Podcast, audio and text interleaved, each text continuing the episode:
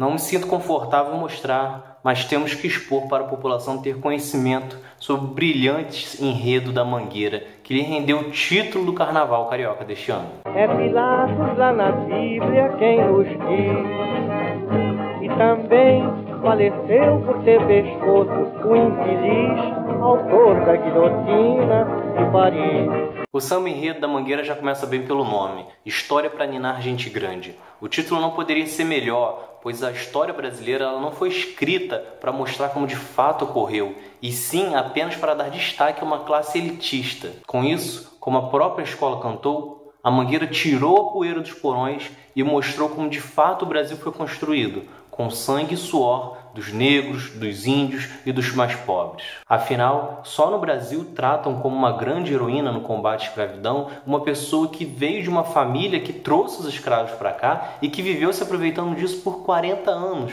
enquanto os outros heróis, de fato, pela causa, ganham apenas subtópicos dentro de um livro. Só no Brasil também para reconhecermos uma invasão como descobrimento, para aprendermos tudo sobre os portugueses, mas nada sobre tupis, tamoios e tabajaras, que foram os primeiros povos do nosso país. Um Brasil que ensina que praticamente todos os personagens principais são brancos e de família nobre.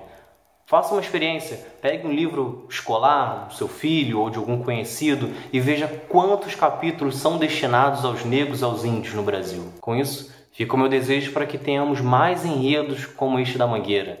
Carnaval é para pôr o dedo na ferida, é um ato político, é muito mais.